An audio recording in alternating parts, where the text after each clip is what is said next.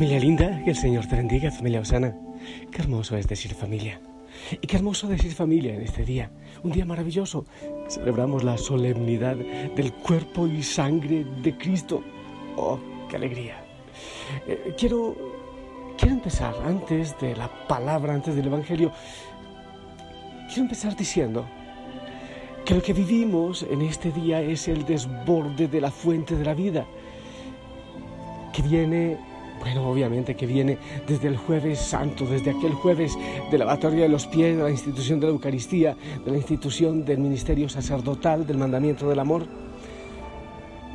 Es tal la grandeza que nos encierra en ese día y todo esto nos une a la Pascua, porque nosotros, eh, los cristianos, los seguidores de Cristo, salimos de la Pascua, surgimos de la Pascua y vivimos en la Pascua. Así que lo que ahora vivimos es un eco gozoso, pero es un eco que se extiende desde ese jueves, toda la Semana Santa, toda la Pascua. Después, todo el tiempo y toda la vida del cristiano debe ser eso.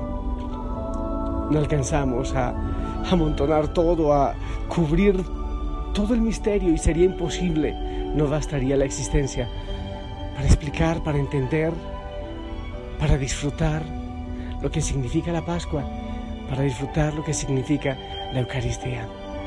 Corpus Christi, el cuerpo y la sangre de Cristo. Te invito entonces a que meditemos en este día y de manera especial a que vivamos, más allá de meditar, es vivir este gran regalo, este gran misterio, esta gran verdad. Quiero compartirte la palabra del Señor del Evangelio según San Lucas. En aquel tiempo Jesús habló del reino de Dios a la multitud y curó a los enfermos. Cuando caía la tarde, los doce apóstoles se acercaron a decirle, despide a la gente para que vayan a los pueblos y caseríos a buscar alojamiento y comida, porque aquí estamos en un lugar solitario. Él les contestó, denles ustedes de comer. Pero ellos le replicaron, no tenemos más que cinco panes y dos pescados, a no ser que vayamos nosotros mismos a comprar víveres para toda esta gente. Eran como cinco mil varones. Entonces Jesús dijo a sus discípulos, hagan que se sienten en grupos como de cincuenta. Así lo hicieron, y todos se sentaron Después Jesús tomó en sus manos los cinco panes y los dos pescados y levantando su mirada al cielo, pronunció sobre ellos una oración de acción de gracias. Los partió y los fue dando a los discípulos para que ellos los distribuyeran entre la gente.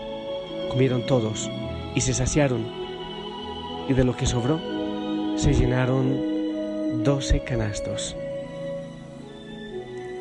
Palabra del Señor.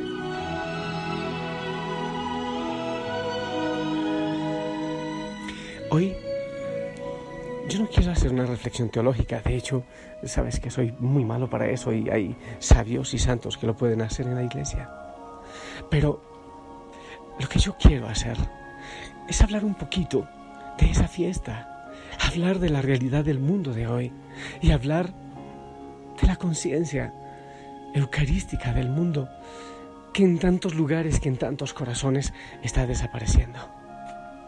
En muchos lugares, hoy hasta donde se permite, porque a los cristianos hay muchas cosas que ya no se nos permiten, manifestaciones públicas de fe, hay muchos lugares donde, donde ya está prohibido.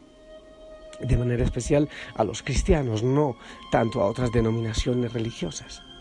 Pero donde se permite, y yo espero hacerlo acá, salir con la custodia y ahí el Santísimo, en oración y adoración, dando testimonio de vida, dando testimonio de que sí creemos en el Señor.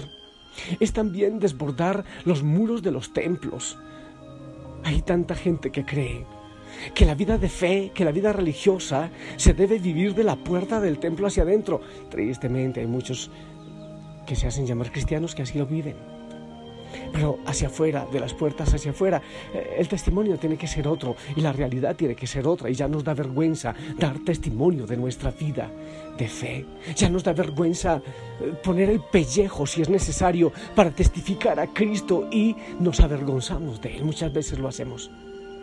Así que, hermoso, si tú tienes la oportunidad de ir con tu sacerdote hoy, pero con la cara en alto, con la cabeza en alto, con el orgullo de llamarnos cristianos, aunque queramos a veces huir de, de la gente, del testimonio, de lo que debemos dar, es un momento maravilloso para testificar el amor del Señor.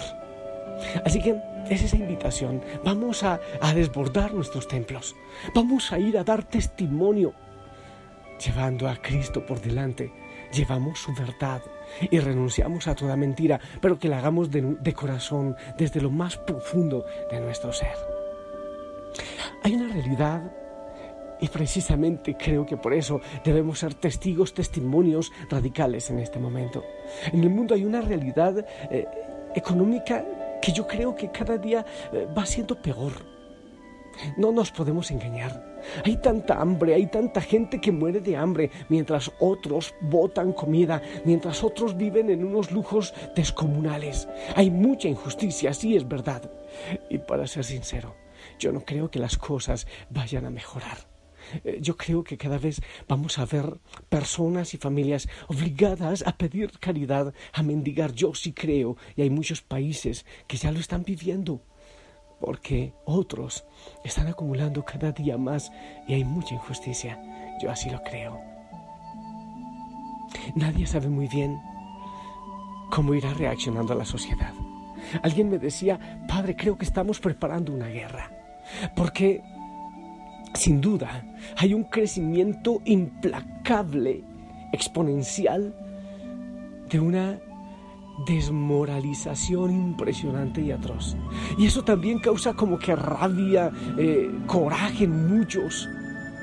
Cuando vemos que, que nuestros hijos, que los pequeños, que las familias mismas están en peligro, yo creo que hay un descontento en, en aumento por un lado y por otro lado, y eso lleva también a la delincuencia. No lo permite el Señor. Pero es fácil que crezca el egoísmo, es eh, es casi seguro también que crece la obsesión por el poder y por cada uno buscar la seguridad y encerrarse en sus eh, muros de seguridad como ya lo vamos haciendo y se va quitando la libertad de uno mismo, se va quitando la libertad. Miren nomás las murallas que muchos se ponen en sus unidades residenciales y demás. Pero aunque haya ese panorama, aunque ahora, ahora no haya mucha credibilidad en la política, aunque no haya credibilidad en la iglesia y esa va bajando cada vez más con tristeza, aunque tristemente hasta papá y mamá y la institución de la familia va perdiendo la credibilidad, hay una cosa que también es cierta y en eso debemos comprometernos tú y yo. Es posible que vaya creciendo la solidaridad la crisis nos puede hacer mucho más humanos. Cuando nos exprimen, entonces sale el verdadero jugo que hay en nuestro corazón. La crisis nos puede enseñar a compartir más lo que tenemos de grandioso como cristianos. Y no necesitamos ver solo la injusticia, solo la maldad, sino ver todo lo bueno que podemos hacer en nombre de Cristo se pueden estrechar los lazos y, la mutua ayuda dentro de las familias, dentro de los sectores, dentro de los grupos de iglesia. Y estamos llamados a eso. En medio de la crisis también nuestras comunidades cristianas pueden crecer en un amor fraterno, volver a ser hermanos, ya no solo conocidos de un saludo lejano. Es el momento de descubrir que no es posible seguir a Jesús y colaborar en el proyecto humanizador del Padre sin trabajar por una sociedad más justa, menos corrupta, menos mentirosa. Eso nos lleva a la radicalidad del seguimiento de Cristo. Necesitamos un mundo más solidario, menos egoísta, más responsable, una sociedad menos frívola y que se ocupe menos del consumismo y del amontonar es también el momento de recuperar la fuerza humanizadora que se encierra en la Eucaristía. Ese darse hasta el extremo de Jesús, hacerse pan hasta el extremo. esa fuerza humanizadora cuando es vivida como una experiencia de amor que se confiesa, que se vive, que se comparte, ese compartir del Señor hasta el extremo, nos lleva también a nosotros a darnos hasta el extremo el encuentro de los cristianos reunidos todos los domingos en torno a Jesús ha de convertirse en un lugar de concienciación y de impulso, de solidaridad práctica, de vivencia, ya no solo en el templo, allá encerrados, a veces con miedo y con vergüenza, sino que eso debe llevarnos a una realidad diferente. Estamos llamados a eso. Estamos llamados a vivir a Cristo en la Eucaristía y ahí a entregarlo. La celebración de la Eucaristía nos ha de ayudar a abrir los ojos para descubrir a quienes hemos de defender, a los más débiles. Eso nos lleva a la Eucaristía. Hay unas características muy importantes que debemos tener en el momento de comulgar, algo que debemos tener en cuenta, porque no solo es ir a comer como un pasaboca, es Cristo mismo. Y en la Biblia, aunque muchos la nieguen, en la Biblia hay mucho eh, testimonio y mucho fundamento eucarístico que deberíamos preocuparnos por descubrir y por orar y por conocer. Pero para comulgar, para ir a recibir a Cristo, debemos tener fe, debemos confiar, debemos saber que Él está ahí presente. Debemos saberlo. No es con conocimiento, no es con mente, es con la fe. No podemos acercarnos sencillamente como a recibir una galleta, qué dolor, y hay gente que así lo hace y no le importa y no le da la trascendencia que eso tiene. Ni siquiera saben lo que están recibiendo muchos. Debemos preguntarnos por nuestra fe, pero también debe haber humildad en nuestro corazón.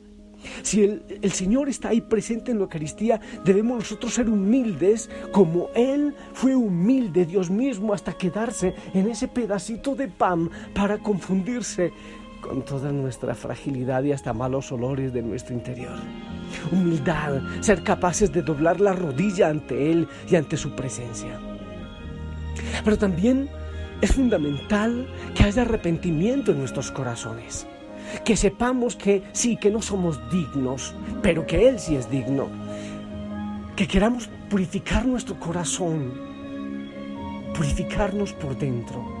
Confesar nuestros pecados, obviamente. ¿Qué mejor manera para purificar nuestro corazón que el sacramento de la reconciliación, de la confesión? Porque el Señor es completo y nos lo da todo debemos saber que somos frágiles y que somos débiles, pero que en el Señor podemos ser fuertes y podemos ser mejores. Pero al acercarnos a la comunión también debemos evaluar nuestra justicia. ¿Cómo podemos abrir la boca y sacar la lengua para recibir a Cristo humilde y frágil, el que se dio por los pobres, cuando somos injustos con nuestros empleados, cuando nuestra lengua se abre para la crítica, para la mentira? ¿Cómo muchos políticos, cuando ni siquiera defienden el Evangelio ante ante tantos enemigos rapaces pueden ir a recibir a Cristo como muchas veces cuando cuando están creando leyes injustas de muerte y de hambre. ¿Cómo cuando está nuestro corazón eh, corroído por el odio y por la mentira? ¿Cómo podemos recibir a Cristo en la Eucaristía? Y eso me lleva a pensar también en mí como sacerdote. Si no hay pureza, si no lucho por los pobres, si no hay justicia, yo creo que Cristo clama en el hambre y en los estómagos vacíos y en los niños abortados y en la miseria de este mundo. Clama también y clama en la Eucaristía. Debe haber justicia en nuestro corazón y debe haber una lucha por la justicia en nuestro corazón para recibirle al justo, para recibirle al Señor. Y obviamente debe haber amor para recibir al amor. Y ese amor debe llevar a una capacidad de entrega. Y ese amor nos debe llevar a un querer hacernos pan con el Señor en este mundo tan hambriento de pan y tan hambriento de Dios.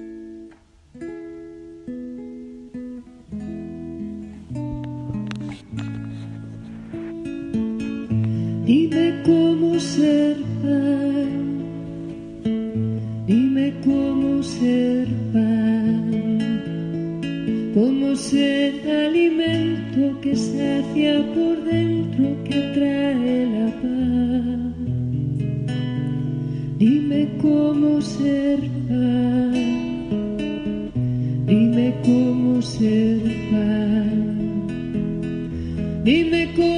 acercarme a quien no tiene aliento, a quien cree que es reír, el amar. Dime cómo ser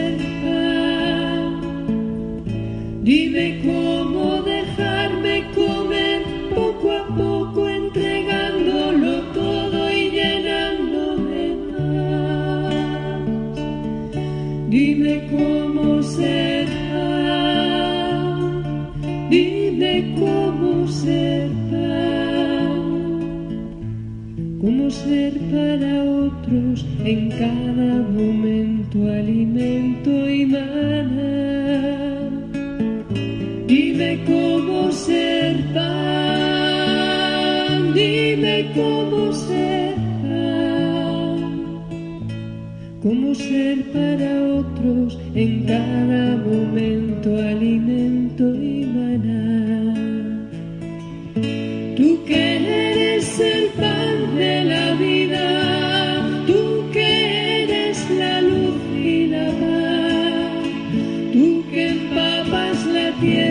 cuando llueves el cielo, dime cómo ser paz.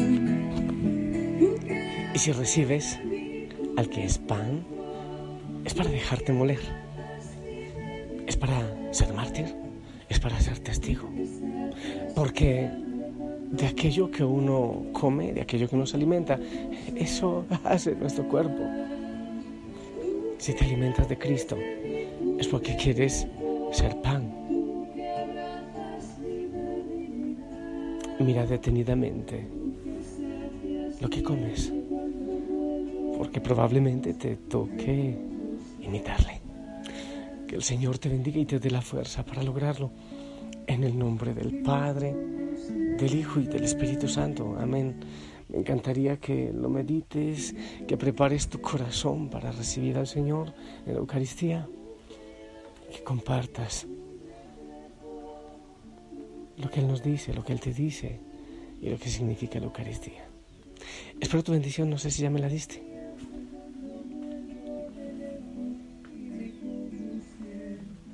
Amén. Anda, hay que testificar. Abrazos a todos en tu parroquia, también a tu sacerdote. Un abrazo gigante. Te amo en el amor del Señor. Si el Señor lo permite, nos escuchamos y oramos juntos en la noche. Hasta pronto. Que crea libertad.